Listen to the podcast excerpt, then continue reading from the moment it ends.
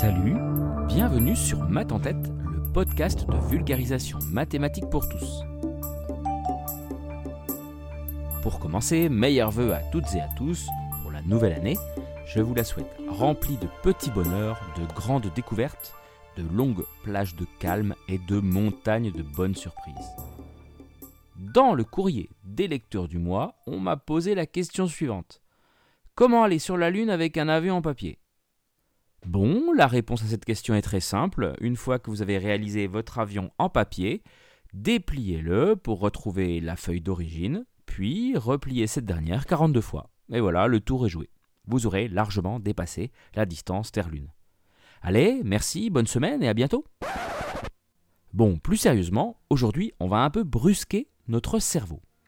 Avant de reparler de notre avion, on va évoquer ce qu'on appelle la croissance exponentielle. Vous savez, on voit ça partout depuis un moment. Hein. Les courbes d'épidémie, tout ça, tout ça. Ici, on va rester plus léger, plus aérien. Mais c'est le même phénomène qui régit tout ça. Et notre cerveau, préhistorique, qui n'a pas beaucoup évolué depuis nos lointains ancêtres, ont du mal à trouver ça intuitif.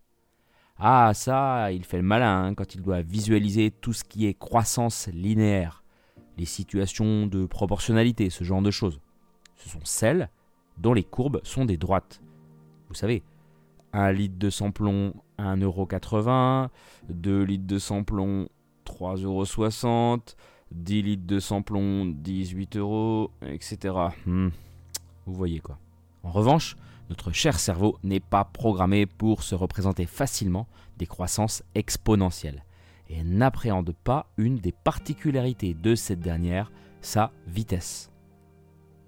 Vous avez probablement déjà vu les courbes de l'épidémie de Covid, avec la partie en pente douce au départ, personne ne s'affole, puis une courbe qui décolle ensuite à vitesse exponentielle justement. Et ouais, si on ne lui fait pas un peu violence, notre cerveau ne comprend franchement pas grand-chose à la propagation du coronavirus. Une étude menée à l'été 2020 aux États-Unis par des chercheurs allemands, a mis en évidence la difficulté de la population à appréhender la croissance exponentielle de l'épidémie. Un biais qui a malheureusement un impact sur l'adhésion aux mesures de distanciation sociale par exemple.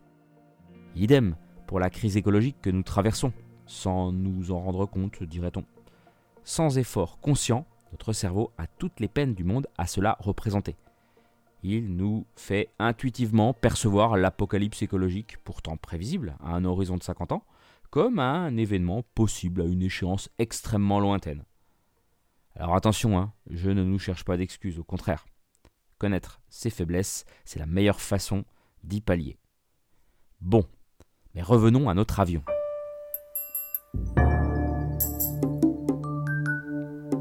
Commencer, la distance Terre-Lune, c'est environ 384 000 km. Donc vous avez votre feuille de papier devant vous, par exemple une feuille A4, 21, 29,7, d'épaisseur 0,1 mm, disons. Lorsque vous la pliez en deux, vous obtenez une feuille eh bien, deux fois plus épaisse, soit 0,2 mm. Et si on recommence une deuxième fois, on passe à 0,4 mm, soit 0,1 fois 2 fois 2 ou 0,1 fois 2 au carré. Puis à 0,8 mm au troisième pliage, c'est-à-dire 0,1 de départ fois 2 fois 2 fois 2 ou encore 0,1 fois 2 puissance 3. Au quatorzième pliage, l'épaisseur est de 0,1 fois 2 puissance 14, soit 1638,4 mm. Pas loin de 1,70 m. C'est fou, je suis haut comme 14 pliages de feuilles. Et pire encore, hein, on dépasse le kilomètre à l'étape 24. 1 677 721,6 mm. Après 42 pliages, l'épaisseur de la feuille s'obtient en calculant 0,1 fois 2 puissance 42, soit 439 milliards 804 651 110,4 mm, soit environ 439 805 km après conversion. C'est bon, on a largement dépassé la distance Terre-Lune.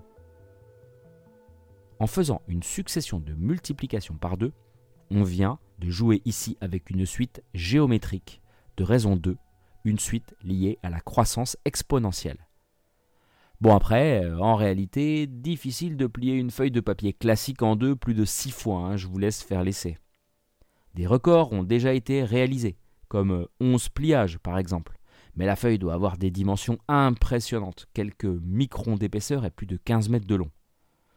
Mais tiens, j'y pense, avec un rouleau de papier toilette, je pense qu'il y a moyen de dépasser les six pliages en tout cas.